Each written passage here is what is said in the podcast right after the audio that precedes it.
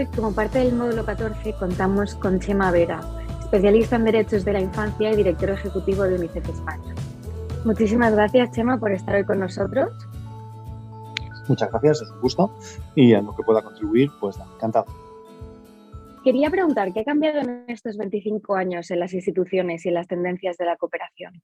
Bueno, han, cambiado muchas cosas, aunque hay otras que, cuesta, que cuesta cambiar. Y quizá empiezo por, por ahí, ¿no? Justo en este momento estamos hablando de una nueva reforma de la EFID y, recordábamos con algunos compañeros algún documento que, hicimos, pues justo hace unos 22, 24 años sobre la reforma de EFID y hasta qué punto no nos encontraríamos algunas, algunas propuestas hace esos 25 años que aún eh, tendrían validez. O sea, con, con, esto lo que quiero decir es que hay, bien que hay cosas que cuesta, que cuesta cambiar, por más que hayan, hayan evolucionado en el tiempo, bien que, hay que perseverar mucho para, para conseguir ciertos cambios. Ojalá en este caso sea una reforma ambiciosa y que vaya en, en esa dirección que tanta falta hace de, de, modernización, adaptación y de que juegue ese rol central que, que la agencia debe jugar.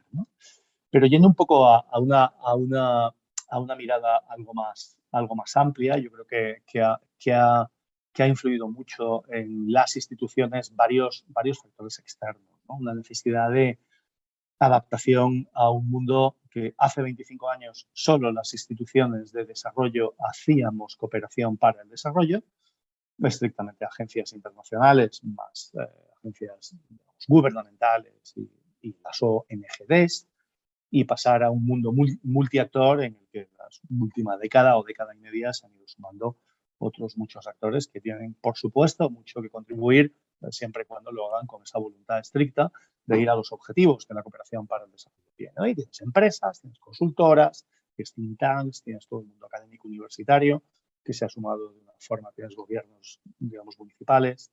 Y esto ha, ha exigido y, cuesta esa reubicación de no ser los únicos actores, de jugar roles que tienen que ver mucho más con lo, con lo pivotal, con, con, las plataformas habilitantes, con ser capaces de congregar y de influir y de, y de llevar muchas más voluntades que la tuya propia en una cierta dirección para enfrentar ciertos retos. Yo creo que es un factor de, de cambio. Y creo que hay una cierta adaptación, pero creo que nos queda camino por recorrer para saber jugar esos roles, donde a veces incluso no eres el, prioritario, no eres el quien pivota, sino eres pivotado eh, por, otros y esto siempre nos, nos cuesta. Claro que el, mundo, en, cambio, en estos 25 años, el mundo ha dado eh, grandes giros en algunas cosas eh, para ciertamente favorables, en, en, muchos indicadores de los que no se ocupan con una intensidad mayor, en otros simplemente cambios geopolíticos estratégicos,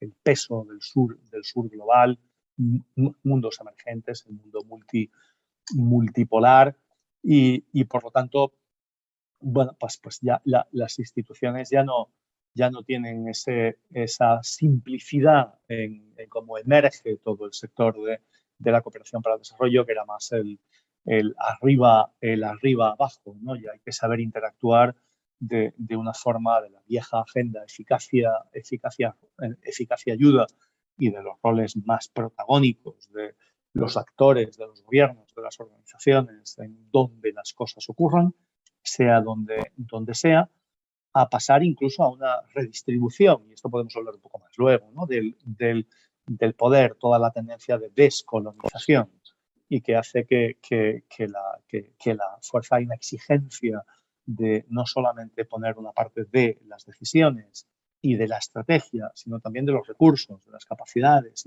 y del, conocimiento en el sur. Y esto también vuelve a ser un giro cósmico en las, en las instituciones que se van, se van, se van adaptando hasta donde, hasta donde pueden.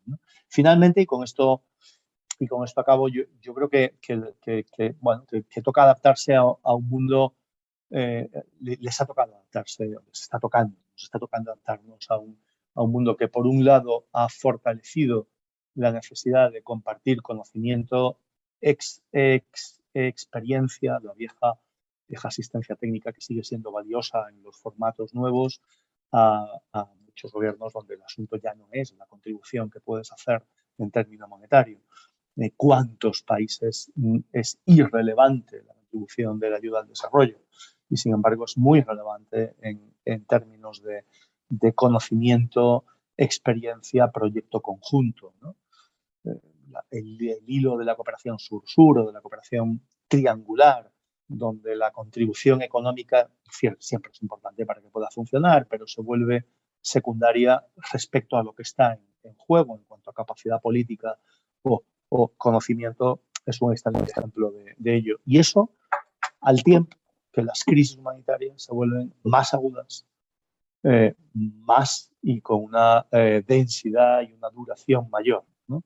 Y lo hemos visto re recientemente con, digamos, Ucrania, pero con, con, conflictos de una dureza y de una eh, resi resistencia a, ser superados o de la crisis climática con, con, el impacto que tiene o de la combinación de todos estos con una crisis alimentaria que, estamos viendo y vamos a ver en, muchos países de África y de, y de Oriente Medio en los, próximos meses. Y esto exige a las instituciones una capacidad eh, de respuesta, de respuesta humanitaria eh, y de duración y de transición en esa respuesta hacia, hacia una posible salida eh, mucho más contundente y más, y más intensa, con más recursos, aquí sí, y con una capacidad institucional que no tenían la, la inmensa mayoría hace, hace unos años. Y en tu opinión, ¿se han adaptado las instituciones a los cambios globales y en el sur global? Yo creo que, que, que, que se está en ello. O sea, yo, decir, que, uno mira a la, a la cooperación española y, y, todavía el último dato era que, en acción humanitaria, de lo asignable, de lo que puede ser sectorializado, se va un 6%. Por, por. Es verdad que está creciendo algunas, algunas contribuciones, pero está muy lejos de estar donde debería estar en términos de destino de recursos económicos. Y igual, vuelvo a usar a la, a la co cooperación española dentro de que ha hecho, de que ha hecho evoluciones eh, muy, muy significativas en, en, este, en este tiempo, especialmente en la época más, más intensa, desde 2004, 2006 y, y luego con un periodo más, más de, de erosión, por decirlo de, de alguna manera, desde el momento más álgido de la crisis económica y sus consecuencias en el 11 hasta volver a, retomar una senda de crecimiento y de, y, de, reforma en los dos o tres últimos años. Pero está muy, muy lejos de, por ejemplo, de tener la capacidad humanitaria de contribución y de respuesta humanitaria que, exige eh, eh, este mundo en crisis, en permacrisis, ¿no? En, una, en una continuación y que vamos una tras otra. Y es verdad, ahora pues tenemos que salir con el mensaje de hay una crisis alimentaria que puede matar mucho más que las guerras, eh, causada en alguna medida por el conflicto de Ucrania de forma indirecta, pero que va a arrasar con comunidades y con medios de vida y con, y con vidas. Y es muy difícil llegar con ese mensaje a las instituciones y es difícil incluso llegar al, público. Y hace falta, hace falta hacerlo y hace falta tener esa esa institucionalidad que te permite esa, esa, esa reacción. Pasa igual con el rol de, de, de convenor, ¿no? de, de generar alianzas, pues, pues no, no, no están, hay, hay, mucha institución que no está adaptada, bien por cultura organizativa, bien por sus propios pro, procedimientos, ¿no?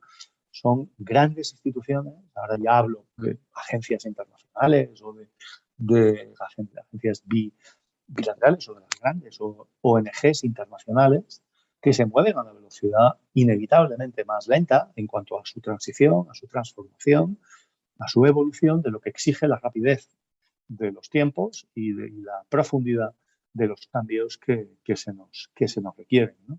Porque al tiempo hay que mantenerlo. Es esta situación que es, clásica en momentos de cambio, pero que se vuelve especialmente aguda cuando a lo que se dedica una organización es a cooperación internacional en situaciones de máxima vulnerabilidad. Y es que tienes que producir evaluaciones, tran transiciones con un contexto muy cambiante y muy sensible, con un chicle que, te estiran en múltiples direcciones, pero mientras sigues operando, porque no podemos dejar de, de, de responder y no podemos dejar de, de, generar financiación. Aún así, hay algunos cambios que, serían muy exigibles en cuanto a la, adaptación, incluso en términos de, de, procedimientos, procesos y, de normativas que siguen inadaptadas para la realidad de, la cooperación para el desarrollo y que debería hacerse un esfuerzo, si pues, nos creemos, el, mínimo. Acabo con, un punto que, es importante y que no lo mencionaba en, la necesidad de, cambio, ¿no? y es ese sentido que, los ODS frente a los ODMs trajeron de universalidad y estructuralidad, de, de la, ya, ya, no son unos objetivos solamente para el sur global, son para cualquier lugar, para cualquier ciudad, para cualquier territorio, para cualquier país, simplemente hace falta adaptarlos, como es lógico, a cada, a cada lugar en función de las metas, indicadores y de lo que, pero como marco sigue es válido. Y dos, apuntar a cambios estructurales y sistémicos solo se pueden lograr, no se pueden lograr solo con inyección de fondos, como aparentemente podría parecer en la agenda del, del del, milenio los, los, los ODMs, sino que requieren de cambio sistémico estructural. Eh, en lo segundo, creo que tenemos cierta trayectoria en las instituciones, creo que vamos aprendiendo a cómo trabajar, a entender los sistemas y cómo influir en cambios estructurales y en cambios sistémicos. Y, y esto requiere de, de, mucha experiencia, de técnica, de capacidad, de mucha inteligencia política de, saber muy bien el rol, exige de jugar con otros, con, otro, con, otros aliados, como, como mencionábamos antes. Pero luego también lo que nos toca es cómo nos relacionamos con el terreno, con el terreno doméstico, ¿no? Como un objetivo como el de cambio climático es el cambio climático, es la crisis climática. Enfrentarlo, que enfrentarlo en España, contribuirá como se enfrenta en el Sahel, en la arena internacional, pero exactamente igual con el, con el migratorio o con la erosión fiscal, eh, evasión y elusión fiscal, o con la salud global pandémica, o con, y todavía nos queda a todos y a las instituciones de la cooperación esa fortaleza, esa capacidad para hacernos valer en cuanto a, ser no solo quienes trabajamos en el sur, en el sur global por bienes públicos globales y y por los derechos de, cada persona y de cada comunidad, sino también quienes conectamos con situaciones, con retos que son determinantes para nuestros países. Y, el, y, el, caso español es un caso, es un, es un caso evidente. Y en esto todavía hemos dado también pasos, ¿eh? pero creo que, que nos queda un camino por adaptarnos y por recorrer. Y en esos cambios que mencionas en las instituciones y en la cooperación en los últimos años, también podemos hablar de roles que han desaparecido y otros que emergen. Sí, sí, sí, algo, algo estaba, estaba saliendo, ¿eh? pero no, ha desaparecido, pero voy a ser un poco provocador quizá aquí, ¿no? Porque, porque todas las instituciones tenemos eh, formuladores de proyectos, ¿no? Con el, con el marco lógico. Y, y por Dios, que, no se me tome como, como, como algo que, como un poco, una cierta arrogancia sobre, sobre un rol que, es, que ha sido absolutamente crítico y que sigue siendo los desafíos. Pero el, el enfoque de, de proyecto, de, de, proyecto aislado, la convocatoria aislada de una administración pública X, con toda la, bondad que puede tener la financiación o de una empresa X que, al final aporta financiación a diferentes áreas y que formula y entonces genera toda una maquinaria de formulación, de rendición de cuentas, de reporte, de facturas, además con el peso que la Administración Pública Española, en nuestro caso, tiene sobre lo, pequeño y unos, unos, unos procesos que son muy de, digamos, manguito en vez de, de estar fijándose en el, en el impacto, hombre, pues estos son roles que deberían como mínimo evolucionar ¿no? e, ir, e ir perdiendo peso frente a un enfoque mucho más estratégico. Paso hacia los programas se fue dando, pero ni siquiera en el ámbito programático sigue quedando mucho resto de convocatoria de proyecto cuando al final lo que tenemos son grandes retos globales, grandes retos regionales, retos temáticos que exigen unas estrategias de largo plazo, que exigen una inversión predecible, plurianual, que exigen la, la, conformación y la contribución de diferentes sectores, que cada uno aporta algo, que exigen una especialización, saber un valor añadido, qué estás aportando, que vaya más allá de tener presencia en un lugar y saber hacer un cierto, un, formulario de una cierta manera que al final alcances el 97,6 porque precisamente te ajustas al máximo a lo que el, quien convoca y quien financia, quien financia eh, está, está exigiendo. Esos roles tienen que pasar mucho más al, a, la orientación impacto, al diálogo estratégico. Y ojo, eh, porque, porque hay ciertas resistencias en el ámbito europeo también, una orientación muy, muy eh, de corto plazo, muy de resultado de, de corto frente a, a, ese planteamiento más ambicioso, que es lo que tenemos enfrente exige. No podemos enfrentar eh, olas de, siete metros con, con una barquita, ¿no? Hay, que enfrentarlo con, ciertos visos de poder eh, saltar la, la, ola y que no nos, que no nos arrastre que no nos arrastre en ella. Creo que este es uno de los, principales. Y otro que, mencionaría no es tanto un rol como es más bien actitud. Yo creo que, y también se echa, se en falta, yo, creo que, hay una cierta actitud de, de bueno, de quienes eh, hemos estado, estado en esto desde el norte, desde el norte global, con cierto riesgo de, sabemos, ¿no? ya, ya hemos aprendido que, que hay, una, hay todo un aspecto de, cultural de, de conexión, de, respeto, de entender, de afianzar las soluciones o, lo que aportamos a los retos desde ese conocimiento local, pero nos queda mucho camino por recorrer para desembarazarnos de nuestro poder, ¿no? para, para ir soltando y, siendo conscientes de que nunca, nunca lo vamos a hacer de, una forma definitiva, mientras en el sector de, de, la cooperación, mientras el, la financiación desde un sitio, pues por eso y inevitablemente te da el poder que la responsabilidad exige, la rendición de cuentas a los socios que, que, las organizaciones tenemos aquí o a, la hacienda pública y al pagador de impuestos, ¿no? Pero esto no nos debe llevar a, allá esa mochila, engordarla nosotros mismos y al final hacer, hacernos prevalecer en, en unos retos en los que más bien tenemos que ir que escuchar más, tener una actitud algo más humilde y dejar espacio, abrir espacio para, para otros, para otras organizaciones, para otras generaciones. En, UNICEF España, una de las, de las cosas que me ha sorprendido favorablemente más y que espero empujar en este tiempo, tanto externamente como internamente, es el peso de participación infantil y, y, juvenil, pero de una forma en absoluto simbólica, sino dando pasos muy, muy muy notables a que será eh, significativa con rendición de, de cuentas. E, este es el, es el camino, pero, pero, claro, inevitablemente esto, en este caso es generacional, nos, tiene, nos saca de nuestra posición y nos coloca o nos debe colocar en, en otra. ¿no? De rol de, de, alianza, de, de, formar parte de cosas, ya he comentado antes, aún más.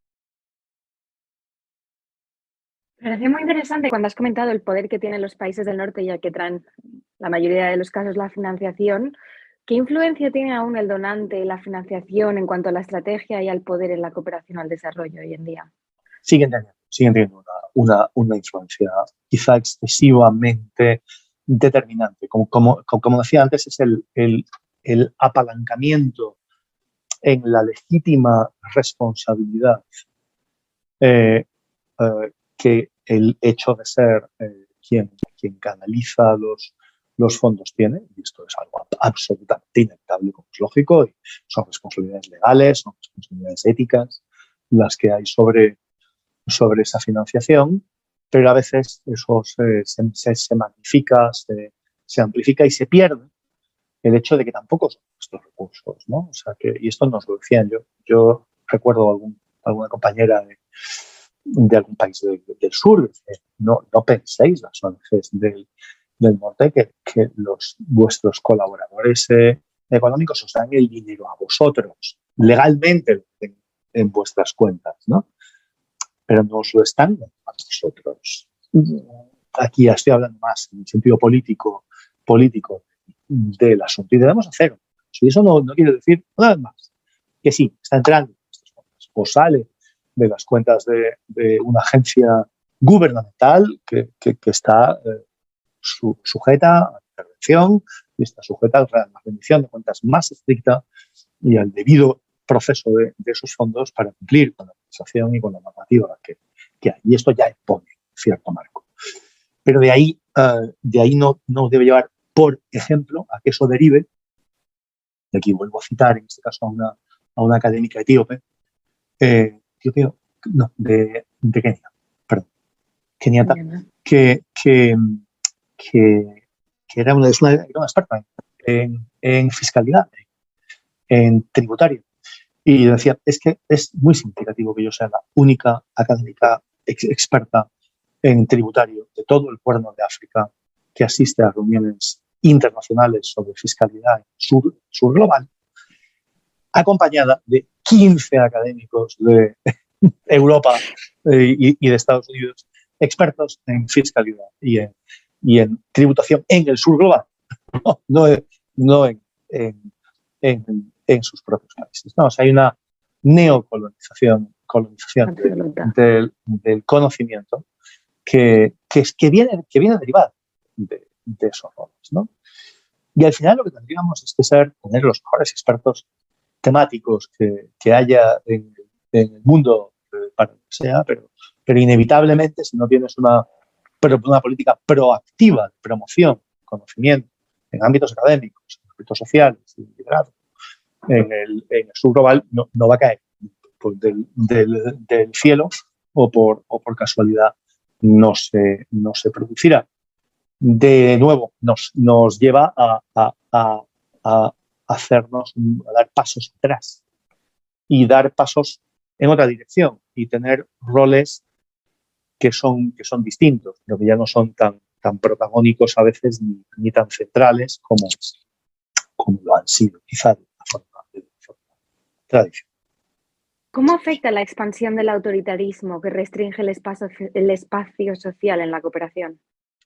Pues yo creo que, que esto, y, y, me alegro porque que, que, que, venga ahora, porque no lo he, no lo he citado antes en el cambio de, en cambio de roles, en el cambio de las, de las, las instituciones, ah, sin caer en el que cualquier tiempo pasado pues fue, fue, un tiempo mejor. Pero lo que sí era, hace 20, 25 años, era que en general, con países enquistados, autocracias y en el autoritarismo, prácticamente sin, sin, digamos, avances, u otros con avances lentos, la corriente, la, la marea, estaba subiendo en la dirección de ampliar derechos civiles, políticos y, y, y libertades, eh, y por tanto espacios para la sociedad civil y por tanto espacios para organizaciones in, internacionales, época, época muy, muy, muy expansiva como digo, sin pensar que había, había conflictos y había situaciones de,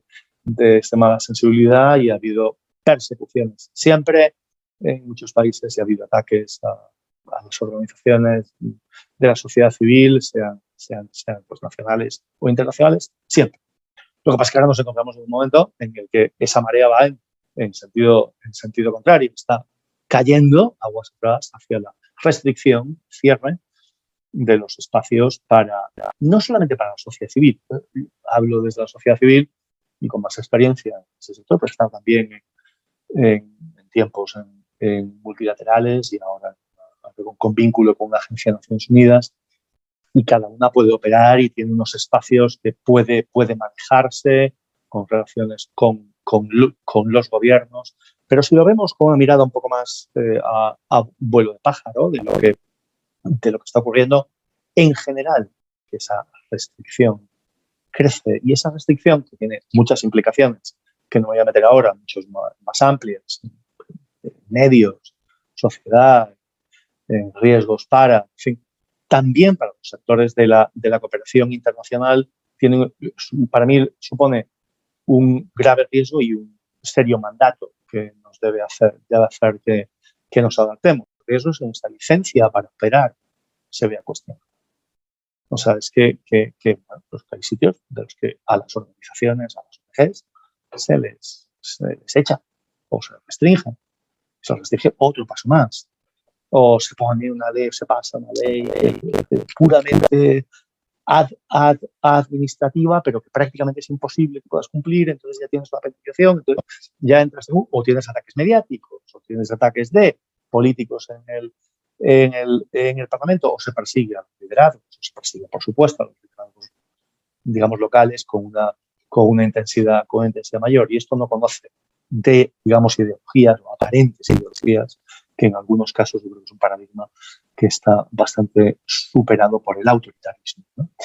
Eh, esto es un, esto es un, es un asuntazo que lleva automáticamente atado un mandato de, todo lo que hagamos, además de contribuir a vacunación infantil, eh, empoderamiento económico de mujeres en uh, salud global, educación en lo que sea, una respuesta humanitaria, además tiene que contribuir expresamente el ángulo de, protección del espacio de la sociedad civil y de promoción de ese espacio siempre que sea posible. La participación ya no es una condición solo, sino que tiene que ser un resultado de cualquier, de cualquier proyecto en el que estemos precisamente para tratar de, de poner una cierta con, contención, y sé que no estoy siendo especialmente ambicioso, pero creo que, hay que ser conscientes del mundo en, el que estamos, una cierta contención a esa corriente de cierre de espacios para la participación que, vemos en tantísimos lugares. La descolonización de la ayuda, eh, una frase tremendamente bonita, pero ¿crees que de verdad tiene un efecto en el cambio real? Yo creo que, que sí, antes, antes he estado un poco revoloteando sobre el, sobre, el, sobre el concepto y no cabe la más mínima duda. De lo que no me cabe la, más mínima duda es que es una exigencia, es una exigencia absolutamente nítida de, de, las organizaciones, de las comunidades, de los liderazgos, de las poblaciones del sur, del sur global. Me da igual que vayas a Asia, América Latina, África y que estés en agencias de Naciones Unidas o estés en, una ONG internacional o, donde estés.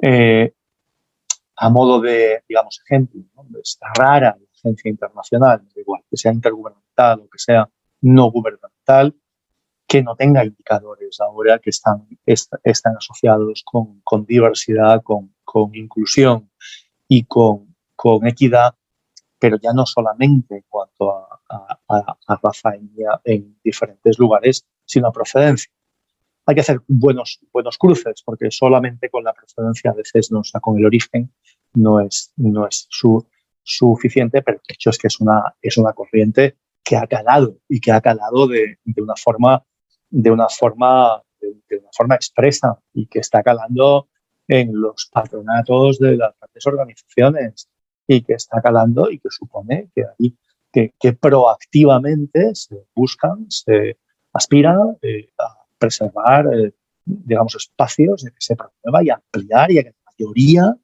responda a lo que las organizaciones hacemos.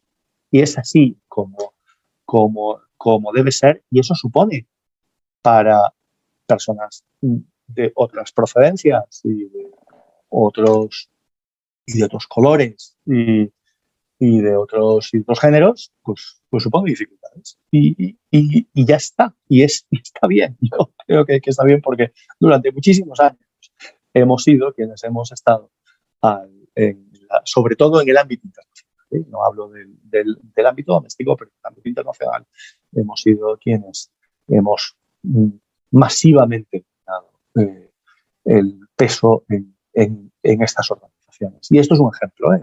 te hablo del ámbito gobierno, pero sería exactamente igual entre las direcciones país, sería igual. A, ahora bien, esto quiere decir, decir que estamos en el inicio de una ruta y de un, y de un, y de un proceso que está muy marcado por lo que comentábamos antes, ¿no? Está muy, muy marcado por el, por el peso de, de los recursos, por el del conocimiento, por los desbalanceos que existen que el sector de que, que, la cooperación internacional no es más que una respuesta, política pública con una aspiración a ser solidaria, redistributiva, pero que responde a los desbalances, los desequilibrios previos que son muy significativos y que con el COVID se han ido ampliando y lo hemos visto en este tiempo. ¿no? O sea, es muy difícil hablar de descolonización de la cooperación internacional, cuando en un momento dado el 80% de la población en el norte global tenía la segunda dosis y solamente el 4% en África tenía una, pues francamente es, muy difícil. Y esto tiene que ver. Y había hay mecanismos que se establecieron potentes, robustos en su concepción, como era COVAX, para generar esa redistribución. Sí, pero en, los momentos pico, el nacionalismo de las vacunas y, la protección de, los beneficios y de, la, propiedad intelectual, pues marcaron el que los resultados fueran, estos. ¿no?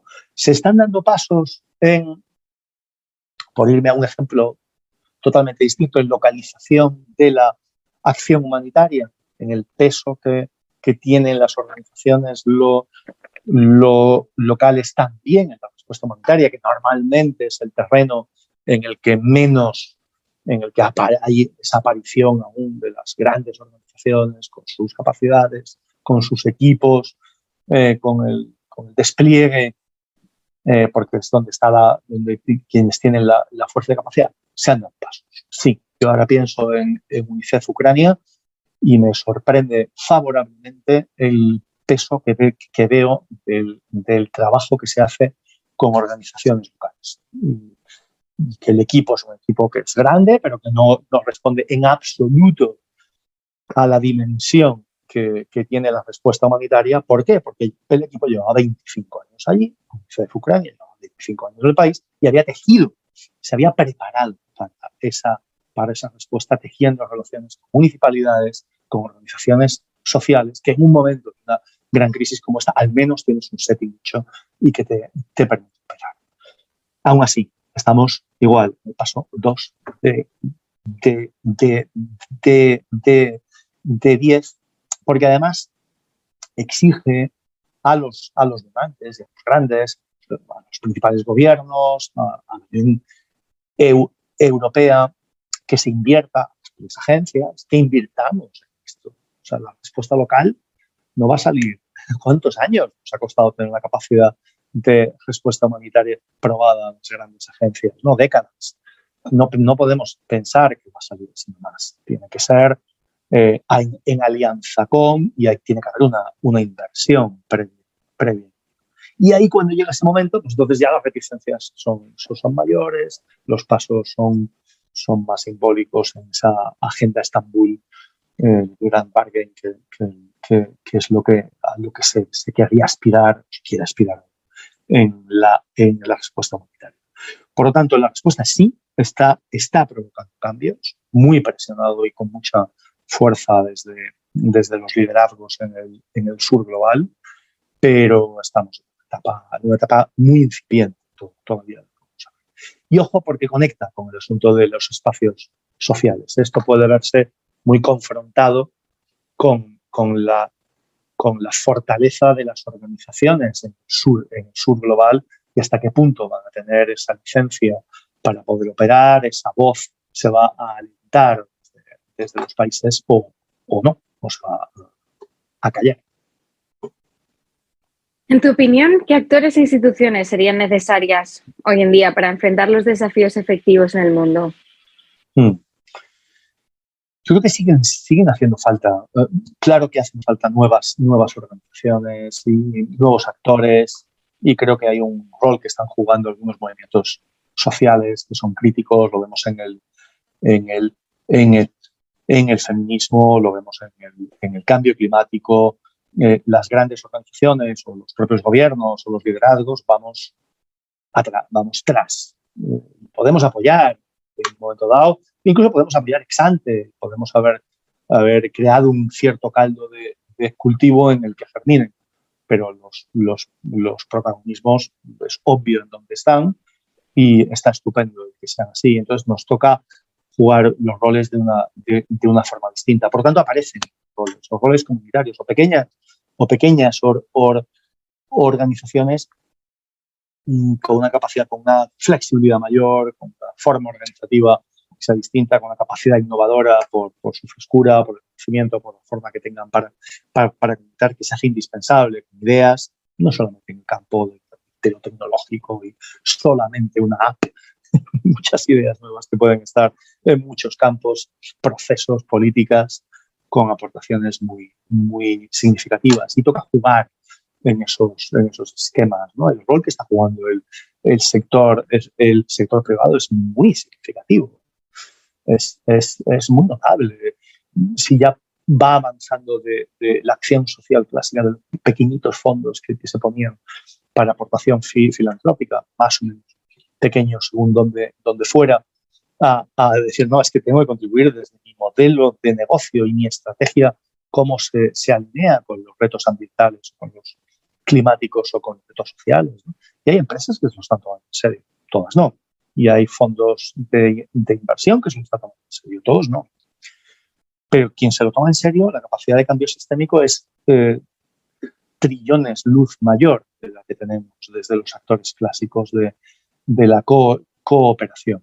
Me he ido desde movimientos sociales a fondos de inversión. Por lo tanto, estoy cubriendo un, espectro amplísimo. Eh, y por lo tanto, los actores de la cooperación tenemos que saber jugar en ese, en ese medio. Este, este, vuelve a ser, vuelve a ser y nuestra principal capacidad tiene que ser la capacidad de congregar, influir y llevar esta, esta, es, esta es la. Y luego vienen pero esta es la.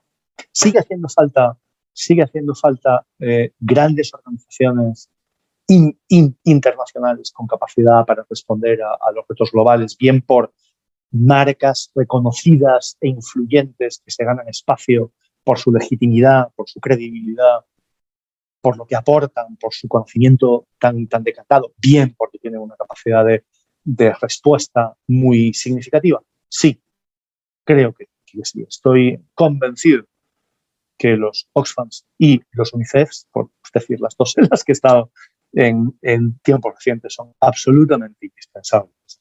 Tienen que cambiar y que evolucionar en todo ese contexto del que hemos hablado este rato. Sí.